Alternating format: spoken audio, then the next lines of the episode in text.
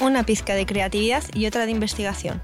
En Caldo de Cultivo te contamos proyectos destacados y todo lo que está pasando en el Centro Cultural de España en Santiago, a través de diálogos con nuestros programadores y contrapartes culturales. Conduce Joaquín Jiménez.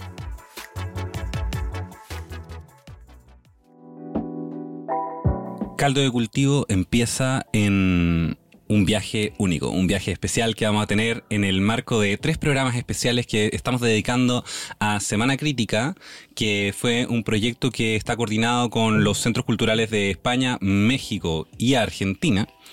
Eh, y Santiago, por supuesto. Eh, y tengo invitados que son realmente de lujo. Vamos a tener una parrilla internacional en estos tres capítulos que vienen a continuación.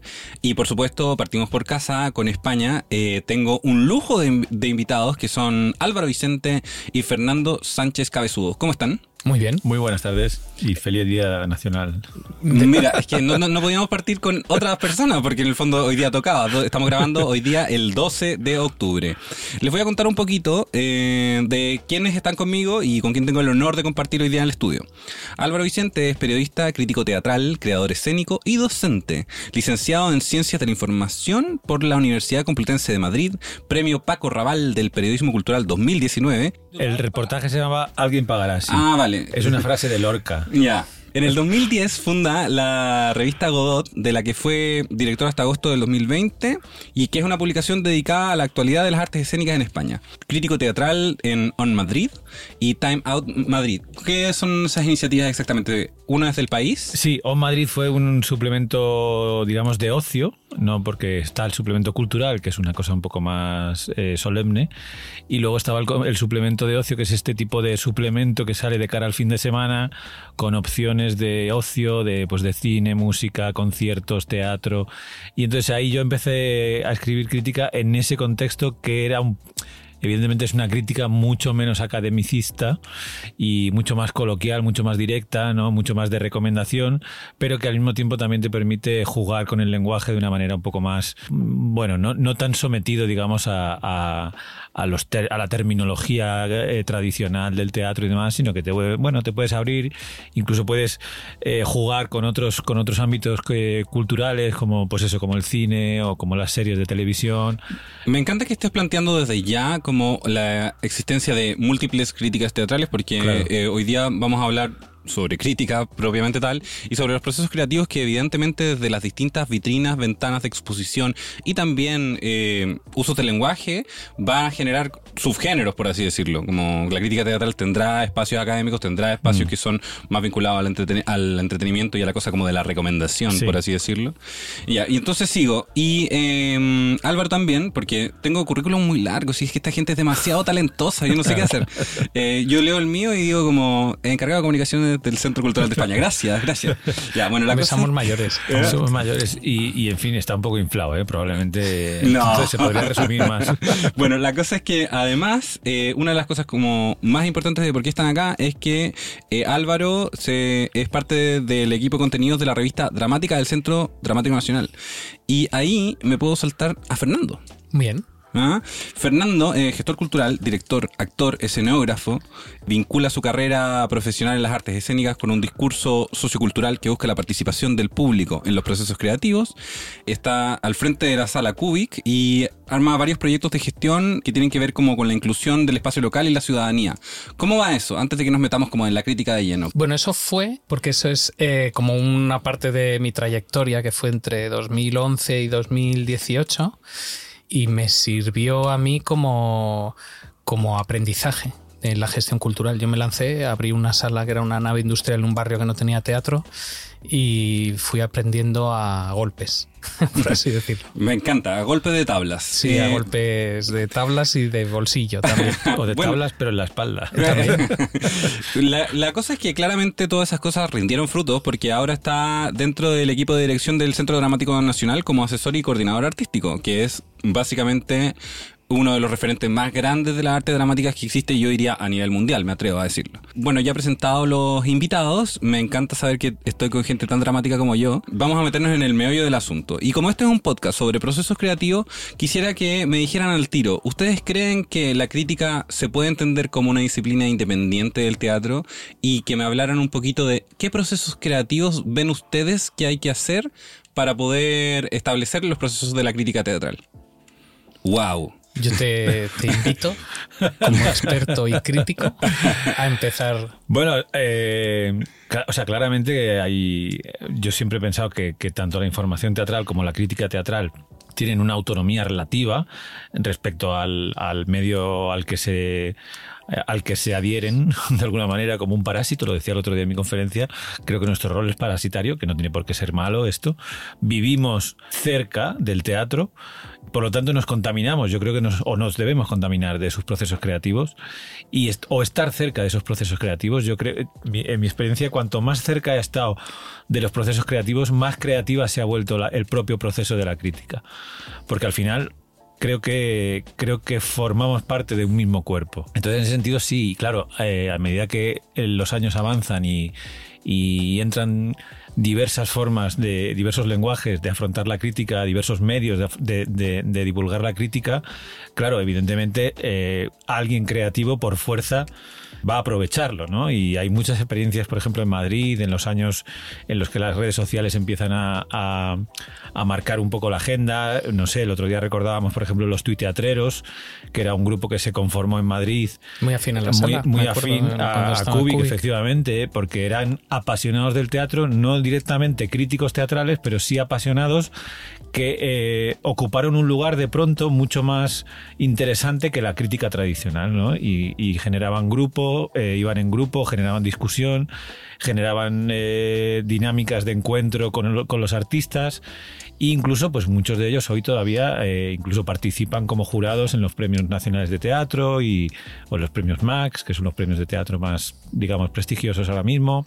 Entonces, bueno, sí, efectivamente, a medida que entras en ese, en ese proceso, propio proceso creativo teatral o, eh, o escénico, en cualquier disciplina escénica, eh, te contagias y, y es lo que mantiene viva una, un arte, porque la crítica es un arte, es un género periodístico, pero también es un arte que de otra manera, pues, eh, y en otros, y en otros, en otros lugares, probablemente, no digo lugares de otras ciudades, porque en la propia Madrid también hay zombies críticos zombies. claro, también puede ser un desastre. Sí. Oh, eh, ya, tiraste a tu compañero a la piscina, así que no te podías escapar. Sí, pero bueno, yo, recuerdo que antiguamente, bueno, antiguamente los, las críticas de Aroteglen y demás hablaban un poquito de la obra de teatro y el resto era lectura eh, sobre muchas cosas. Sí y, realmente sí era muy creativo. Claro. si, lo piensas así, mm, bueno, la crítica ocupaba muy poco espacio, pero yo lo leía porque me interesaba el conocimiento que tenía ese crítico sobre el tema o sobre otras cosas. Entonces, por ahí hay un documento que es histórico, ¿no? O que, es, que, queda como documento de, de, un momento en el que se ha hecho la, la pieza. Y luego nuestra experiencia desde el Centro Dramático Nacional también hicimos un taller de crítica teatral, es eh, aproximar también al público al hecho de la crítica teatral, ¿no? Como eh, no, no, para que la haga el público, sino para que de alguna manera eh, cuando lean una crítica teatral sepan por dónde, por dónde van los tiros. Pero más allá de eso, yo, por ejemplo, con Álvaro he colaborado en muchas más cosas que no son crítica, ¿no? Yo creo que los críticos también tienen ahora una implicación eh, muchísimo más abierta a la gestión, a contar historias, a, eh, en fin, es otro tipo de perfil de, de, críticos y de críticas mm. que, que, entran en el juego y en el hecho teatral. Y eso es súper interesante porque multiplica mucho más las, las posibilidades. Sí, esto se ha hablado estos días, por ejemplo, en el seminario sobre la curaduría que puede, que puede afrontar en un momento dado un crítico o, o como asesor de alguna manera del, del curador. De, yo, por ejemplo, recuerdo con Fernando que aquella aventura de, del cactus en Usera, por ejemplo, que nos inventamos un festival así en el barrio donde estaba la sala en la que, que había abierto Fernando y que era un barrio muy relacionado con la comunidad china por, se podría decir que es el barrio chino de Madrid, y, y cómo ¿no? empiezas eh, a buscar esas estrategias que desde, para, para desde la cultura de vincularla, vincularte con el territorio, y ahí también tiene lugar la crítica porque al final no deja de ser un intermediario ¿no? entre la obra de arte y el público. Perfecto, entonces la, la, situamos en ese espacio, no tiene, por ejemplo, fronteras donde se independice, como por ejemplo en la configuración de la nueva eh, escena crítica teatral española, que me gustaría decir que pueden también como perfilarla un poco para los auditores de acá de Chile. ¿Cuándo es que existe un, un, periodo de independencia de la disciplina crítica respecto al teatro? Porque, eh, por un lado, está esta contaminación y este vínculo que, claro, va a ser innegable porque responde una a la otra, pero eh, sí existe, por ejemplo, la crítica académica que tendrá entonces sus propias eh, definiciones de género y la posibilidad de pensar sobre sí misma, que es un poco lo que hemos tratado de hacer en el seminario. Bueno, yo creo que lo que hubo con las redes sociales fue la apertura de lo que habéis hablado estos días, ¿no? De el ejemplo de los tuiteatreros, yo creo que es el mejor en, esa libertad de tú como público convertirte en un espectador crítico para otros espectadores y al final no deja de ser es un crítico, ¿no? Claro. Sí, yo creo que hasta ese momento, precisamente, la, crítica, claro, yo creo que hay un antes y un después. O sea, que, evidentemente eh, Internet. ¿Post redes sociales, dice? antes, antes de las redes, después de las redes, porque, claro, hasta entonces yo rara vez, rara vez un crítico entraba tan en contacto con, la materia y con, el, con, con la materia humana y la materia artística de la que respondía como crítico, ¿no? Porque o sea, normalmente eran eh, los críticos teatrales eran personas, mayoritariamente hombres, y no todos hombres, que terminaban su la función y se iban del teatro, nunca iban a las fiestas de los estrenos, nunca iban a, en fin, a recepciones y tal, como mucho a lo mejor a una rueda de prensa, pero creo que ni eso. Entonces tenían otro tipo de relación con, con el teatro, era una relación mucho más distante y, y, establecer esa distancia era importante para ellos, ¿no? Como para mantener un cierto eh, aire de autonomía, de independencia, que no contaminara lo que luego iba a ser una opinión, ¿no? Yo, por ejemplo, he tenido conflictos interiores, no, no muy graves, pero por el hecho de conocer mucha gente de la profesión, de incluso tener, eh, eh, convivir con, con, una actriz, en fin. Claro. O sea, y al final te planteas que bueno, que, el ejercicio crítico no tiene por qué ser siempre un ataque personal. Porque claro, esto lo ha habido mucho. Pero llega un momento en el que en realidad lo que nos interesa no es tanto las viejas formas y de hablar del determinado trabajo de un actor o de una actriz o tirar por tierra el texto de un autor. Yo creo que esa etapa sí está superada y en ese sentido ahora mismo conviven en Madrid, decías antes, bueno, hagamos un poco un mapeo, ¿no? En Madrid ahora mismo conviven un poco las dos formas, más todavía queda algo de esa vieja crítica y hubo un momento en el que tuvo un bajón que ha, digamos, rebrotado por, por pues gracias a los medios digitales porque ahora hay muchos medios digitales, es decir, muchos diarios digitales, muchos periódicos digitales, y de alguna manera están todos incorporando información teatral. Sí, lo que pasa es que eh, eh, sí, sí. pensando en eso, pensando cuando organizamos ruedas de prensa, que es otro de los problemas que tenemos desde el dramático, convocamos una rueda de prensa y no acuden mayoritariamente eh, periodistas o críticos. Es decir, es el momento en el que eh, se expone la obra, en el que puedes preguntar, en el que están los creadores, los, en fin, en la, en la que puedes establecer un diálogo. Y los periodistas no quieren ese tipo de información quizás pidan una entrevista de tú a tú, quieren como una exclusividad, yo creo que quizás por competitividad, eh, y no compartir la información ¿no? y llevarla a tu terreno. Lo que pasa es que, claro, ya lo que no sabemos es si seguir haciendo ruedas de prensa. Sí, yo, creo que es un modelo también un poco a revisar, ¿no? el modelo de rueda de prensa, también porque creo que en esto la pandemia ha tenido que ver, ¿no? de un momento pues decir, a lo mejor no hace falta que nos desplacemos físicamente a un sitio para recibir una información que probablemente... Eh, podamos recibir por escrito por, a través de un mail, un dossier de prensa y demás, porque es verdad que luego en una rueda de prensa, en una conversación abierta eh, con alguien, siempre va a ser mucho más rica. Claro, pero hay algo ceremonial en eso también, igual que el propio teatro. Es decir, mm, pero también hay cambios en la como jerarquía de la información, porque en el fondo mucho del ejercicio crítico ahora también para, para bien y para mal, estará mediado también por eh, los procesos como colectivos de las comunidades a través de los medios digitales que son abiertos, mm. en muchos casos. Entonces, quizá una de las razones de por qué los mecanismos de las ruedas de prensa ya no funcionan es porque existe existen otras capas de información que ya no, no les permiten mantener como, no la hegemonía, pero el... El, el, control de esa exclusiva, Exactamente. Ahora, yo soy, yo soy fan de las ruedas de prensa como comunicador, como que creo que igual son importantes. Pero bueno, son espacios interesantes en, los que surgen mm. cosas, ¿no? Y en los que surge información y surgen dudas y preguntas y, y al final quien viene a las ruedas de prensa o cuando se viene a las ruedas de prensa es cuando se prevé que va a haber algo muy polémico. Entonces quieres estar ahí, pero claro.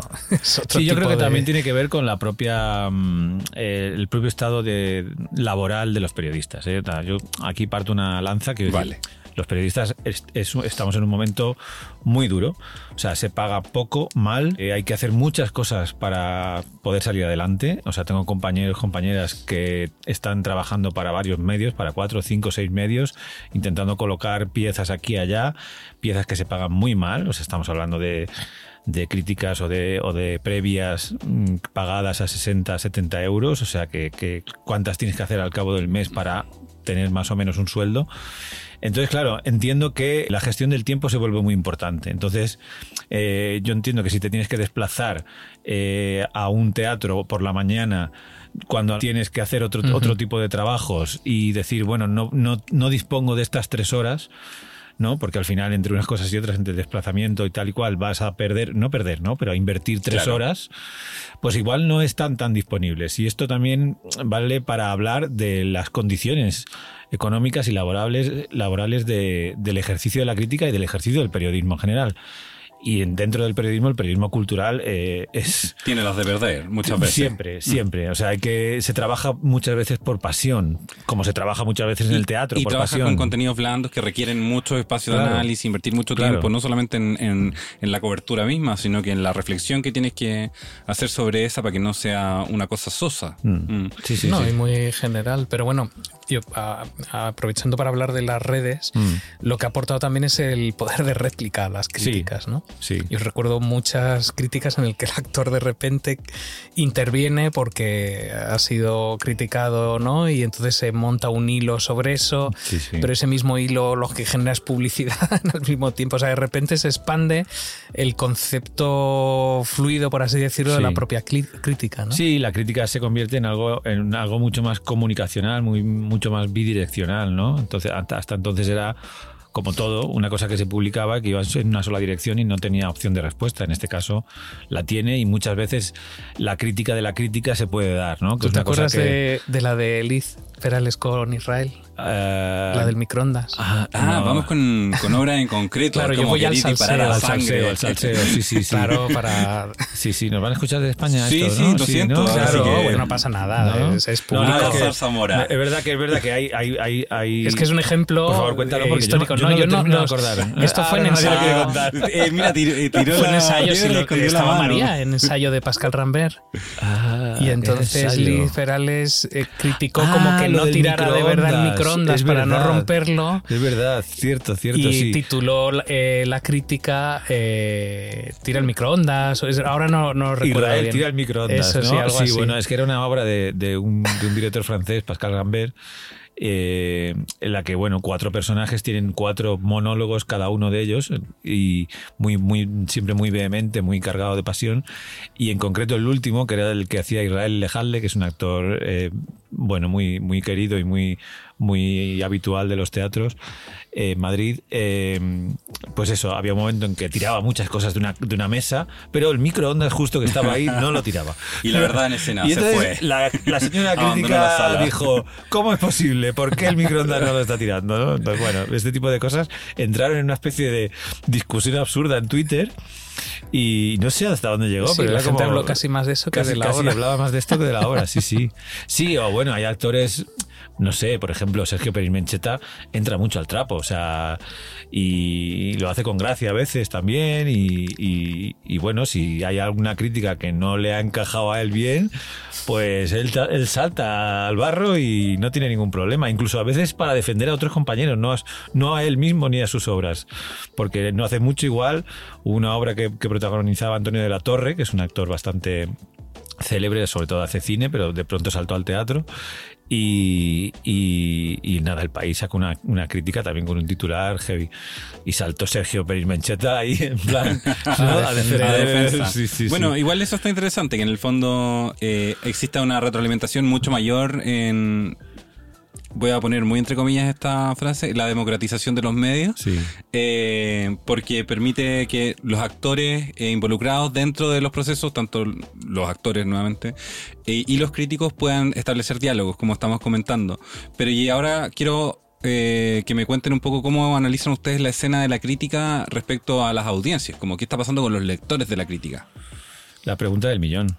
¿Dónde están? No, es, difícil evaluarlo porque a veces funciona, a veces no, ¿no? Que una crítica lleve a público. Sí. Eh, no sé, vosotros a lo mejor no sé si tenéis alguna eh, en el departamento de prensa del dramático, si se, si se es posible hacer algún tipo de, seguimiento ¿no? de, o de, algún tipo de estudio, porque es muy, muy complicado saber si la, incidencia real de una crítica para bien o para mal. O sea, lo que, lo que más constatamos es en las redes, es decir, cuando algo se intercambia mucho en las redes, por ejemplo ahora con con lo de Frager y Barney, el, el vídeo con el, el tráiler, ¿no?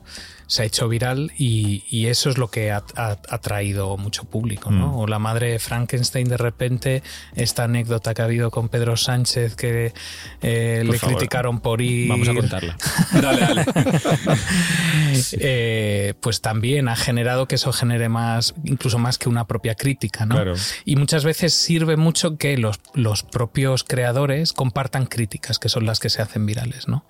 Eh, mm. Hay algo en, el multiplicar con compartir una crítica que, funciona mucho. Mm.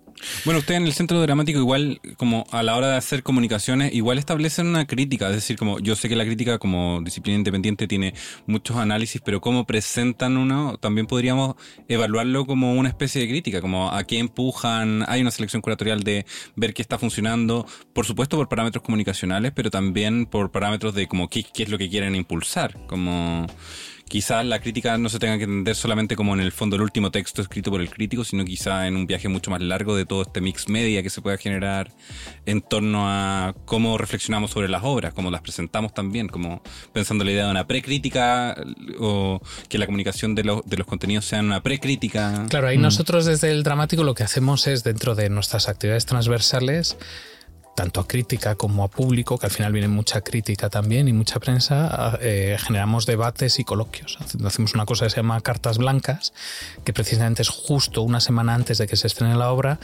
el creador eh, arma una mesa de debate con, con, él elige a los invitados para hablar sobre el tema que, en el que está investigando y sobre el que va a estrenar. Y eso lo hicimos precisamente para que sirviera de, calentamiento un poco a, la, función. Entonces, para alentar el salseo. El salseo, la polémica, pero de alguna manera. en el casillero. Claro, es como cuidado, que aquí hay algo. Pasó, pues que Cristina Morales le invitamos, por ejemplo, para lectura fácil, hizo algo una carta blanca algo polémica. bueno, pero Cristina Morales, claro, es polémica asegurada, pero, pero lo hizo muy bien, lo condució hacia, hacia algo muy, muy creativo suyo, ¿no? Y, ese tipo de experiencias nos ayudan, sí que es verdad, de manera paralela con los críticos, pero a animar también el debate y, y hablar sobre el espectáculo, ¿no? Yo creo que los críticos deberíamos ser más, más artistas en el sentido, en el sentido, yo entiendo, ¿eh? o sea, cuando estudias en la facultad de periodismo te, te enseñan una máxima que se te, se te queda clavada como a fuego, ¿no? De que el periodista nunca es protagonista, que luego vas viendo que dices, pero si esto no lo cumple nadie, son todos unos egocéntricos, pero, pero... Montamos programas de radio, escribimos columnas. Pero entonces, claro, el crítico ya debe dar el paso, ¿no? Y decir, bueno, pues eh, un poco de performance no, no viene mal, por, precisamente porque en realidad no nos queda, no, no, tenemos nada que perder. Quiero decir, todo esto lo digo medio en broma, medio en serio, quiero decir, eh, creo que se podría entrar a a, discutir el lugar de la, de la crítica y el lugar del crítico, porque ya si queremos seguir viviendo junto a ese cuerpo que es el teatro, también necesitamos que se nos vea, que se nos entienda, que se nos escuche, porque, porque pues si no poco a poco es una, es una voz que se va apagando. Claro, es una gente que se convierte en un fantasma en cierto sentido, como esta idea de querer ser invisible. No, no está bien que sea un, performer más, finalmente expande la obra. Antes era así, a nivel, literario, ¿no? Insisto con Aro Teglen, es decir, claro, pero, tú le leías porque era él el que escribía de una manera concreta de escribir. Eso es, tenía un estilo. Y con un pensamiento concreto. y eso genera también identidad era, también. era, claro, era claro porque era cada, cada, cada crítico pertenecía siempre al mismo medio, cada medio era de una ideología concreta, ¿no? Y tenía unos lectores concretos, entonces sabías que si leías Aroteclen ibas a obtener un tipo de lenguaje y un tipo de emocionalidad de un crítico determinado, ¿no? Claro, y si se configuraba como un personaje dentro de una dramaturgia del medio, por así Claro, claro, pero eran cuatro, claro, eran ¿no? los mm. dos de derechas y los dos de izquierdas, o el de centro y los de los extremos. Y, estaba muy vinculado a lo político al final, porque, porque es verdad que, que lo crítico es político, ¿no? Yo para mí, o para mí tiene que serlo, porque, porque si no tampoco tiene mucho sentido. Forma parte del, de la lectura, de la actualidad, de la lectura del mundo en el que vivimos. Entonces, bueno, sí, sí, hay que romper una lanza por, por, por esta. Bueno, por performatear un poco más la crítica. Bueno, ya saben todos los elencos de España. Álvaro está disponible para formar parte de su sí, próximo sí, sí, efectivamente, aquí estoy. Me encanta actuar en calzoncillos. Eh, Viste, hit seguro. Podemos mandar una carta blanca de inmediato. Sí, sí, además el vestuario de Álvaro es impresionante. siempre. Bueno, sencillo, pero colorista siempre. Oye, y entonces ahora hablemos un poquito de mm, utopías. Como hacia dónde les gustaría o cuáles serían los sueños que ustedes tienen. Me encanta esta cosa como de la esperanza, que probablemente la gente crítica no solemos tener. ¿Hacia dónde creen que debería ir moviéndose la disciplina de la crítica teatral? Bueno, yo, o sea, fíjate, he pensado, eh, has dicho utopía y he pensado en una utopía que ya está realizada. Yo me acuerdo de una conversación con Fernando hace tiempo de cómo molaría tener una revista, ¿no? Así, así, así, así, así. Y hoy la tenemos. Dramática. Hoy, la tenemos, es dramática. Y dramática, en un punto, es crítica también. No es, una, no es la crítica canónica, no es, no es, una, no es una pieza escrita a partir de la, de la recepción de una obra de teatro, pero sí conforma un dibujo muy amplio y muy, muy diverso, muy caleidoscópico de lo que es el hecho teatral, de lo que es la escena y además incluso mirándola desde fuera de la escena y eso creo que ayuda muchísimo a tener una...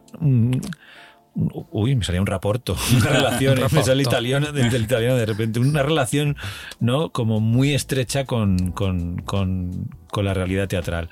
Y, y, yo creo que por ahí, ¿no? las utopías tienen que ir por esos sueños que de pronto tienes y dices, qué bien estaría esto, ¿no?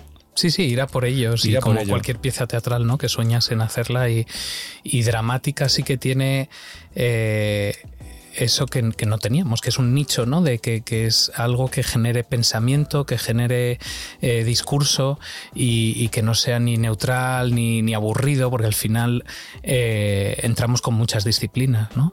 Y, y no lo hacemos por entretenimiento, es decir, que es una revista de entretenimiento, al revés, es, es eh, de hecho mucha gente eh, académica mm. eh, tiene la revista precisamente porque es un documento que tiene mucho valor. Fernando, ¿a qué te refieres con que entran en la revista desde muchas disciplinas? Sí, o sea, que es una revista de artes escénicas, pero pedimos artículos a fotógrafos, filósofos, historiadores, dibujantes de cómics que hacen un cómic, y eso también viene en una, en una discusión que tuvimos eh, del hecho de pensar que siempre las artes escénicas la tienen que hablar la gente de las artes escénicas. No somos capaces de generar o abrir eh, cuando precisamente las artes escénicas lo que pretenden es debatir el mundo, ¿no? O debatir lo que pasa en el mundo o en la sociedad y de repente solo parece que lo tenemos que hacer los que nos dedicamos a, la Y es muy bueno porque de pronto le preguntas a un filósofo que, le escribes desde una, desde una revista que, que, es, que es una revista de teatro y te dice, pero si yo no sé nada de teatro, y digo, no, no, si no quiero que no quiero, no quiero tus conocimientos de teatro, sino los, tus conocimientos de filosofía, pero que pienses en torno a este tema que, que afecta al teatro. Y esto es importante y es interesantísimo porque de pronto les sacas también a, ellos de una especie de zona de confort y de pronto el teatro ha estado muy presente, por ejemplo, en, la filosofía, pero también en, en, todas las ciencias sociales, como lugar al que ir a por referencias. Y entonces, de pronto hay gente que dice, claro, ¿por qué, por, qué no escribís de teatro? O sobre teatro, o sobre un tema que afecta al teatro. Pero el mismo público, es decir, es una mm. declaración de intenciones para decir al público, bueno, es que ven al teatro, porque es Claro. que Sí, te sí. puede interesar por todo esto que sucede y toda esta gente que habla sobre Mm. ello. Te- el teatro te puede interpelar a ti también. Y la misma crítica de forma independiente también puede como convertirse en un corpus, un corpus multidisciplinar que en el fondo amplíe visiones incluso más allá del tema del teatro. Que, Sí.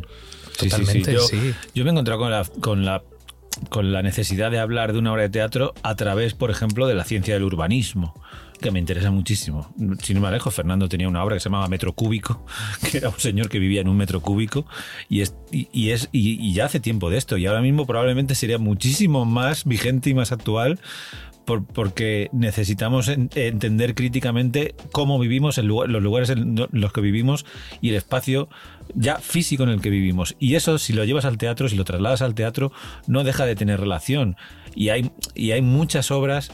Eh, sé de muchas obras que se ensayan en casas y en casas pequeñas, en casas de estudiantes, y eso por fuerza se tiene que impregnar en las obras.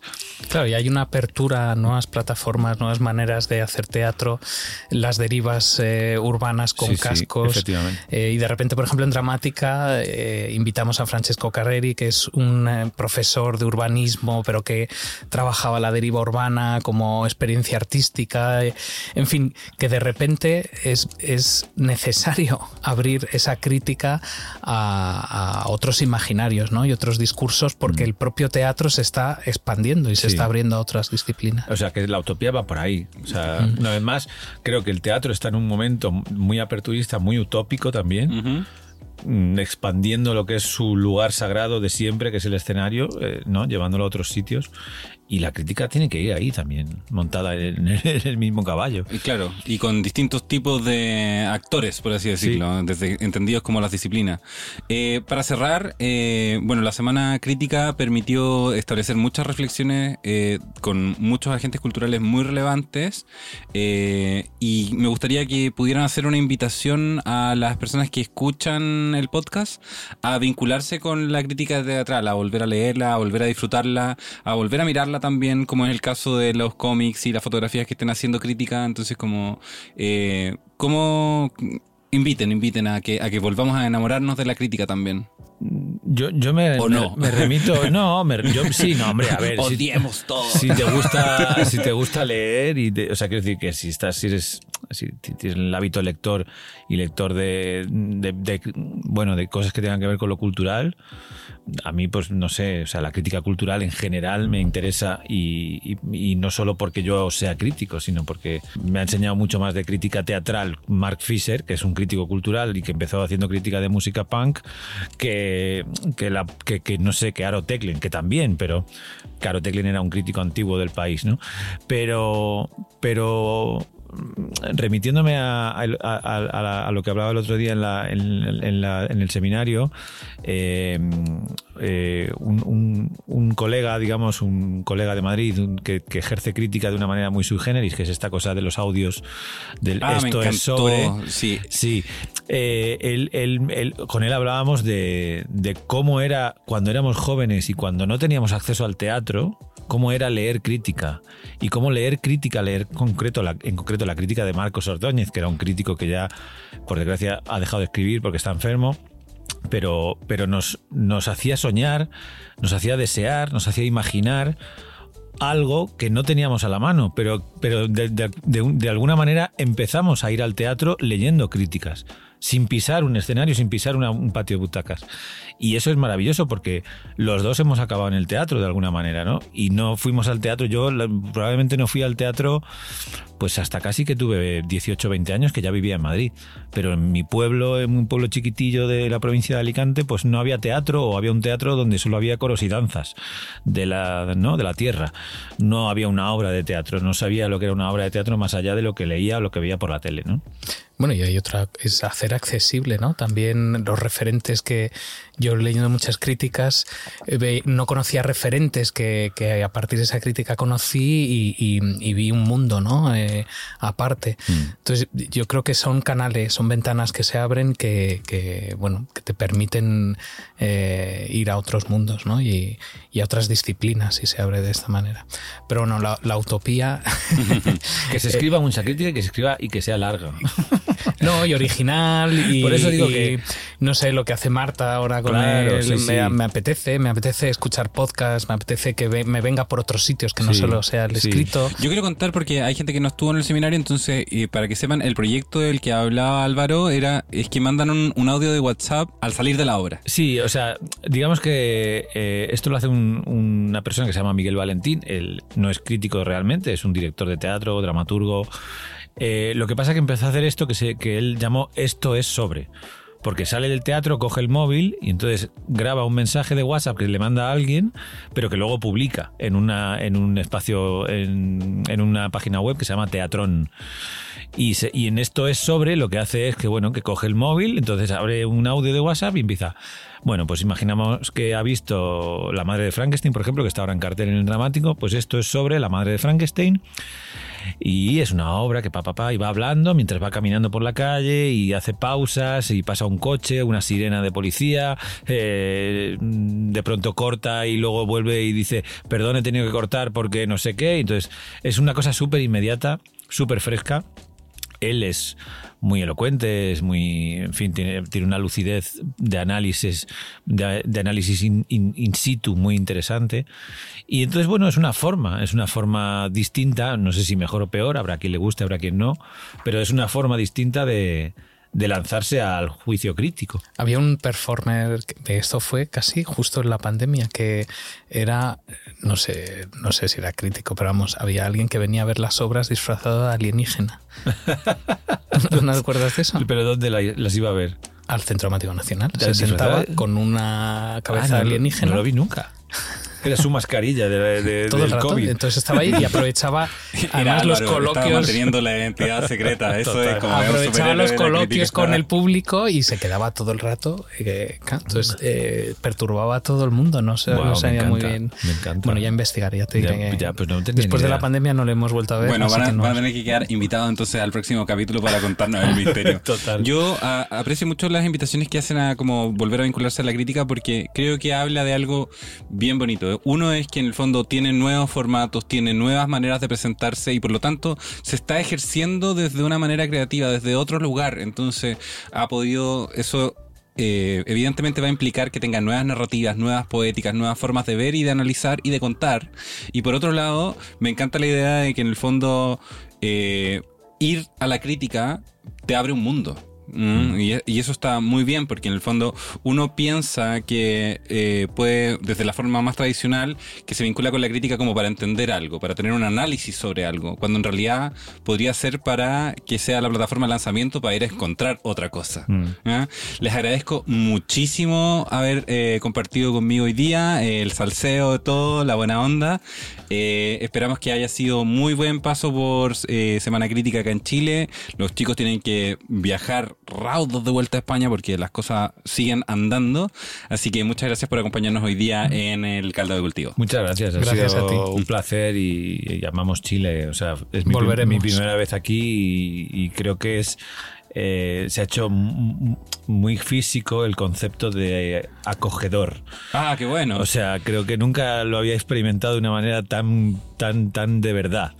La, ¿no? Sentirme bien acogido, muy querido y muy cuidado. Entonces, estoy muy encantado. qué bueno. Sí, yo agradezco también. Nosotros volveremos porque Tenemos el Drama estamos Walker. el con el proyecto Drama Walker que hacemos ahí en, en las galerías, en Plaza de Armas y demás, con, con dramaturgos y dramaturgas españoles y, y de aquí, así que estaremos en Sobre el drama Walker, yo les aviso al tiro a las personas que nos escuchan que vamos a tener un programa especial sobre eso. Así Fantástico. que eh, que sepan que vamos a estar hablando sobre todas las iniciativas que se están generando en torno como a, a- a eso que se viene.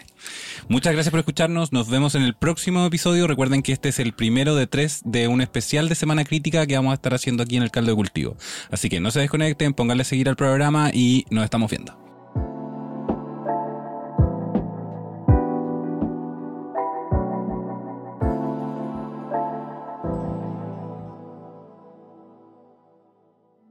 Las opiniones vertidas en este programa son de exclusiva responsabilidad de quienes las emiten y no representan necesariamente el pensamiento de Radio Inventada ni el Centro Cultural de España en Santiago. Caldo de Cultivo es una producción de Radio Inventada del Centro Cultural de España en Santiago de Chile. Editor general, Joaquín Jiménez Salvador. Postproducción, Fabián Flores Corbalán. Todos los derechos reservados.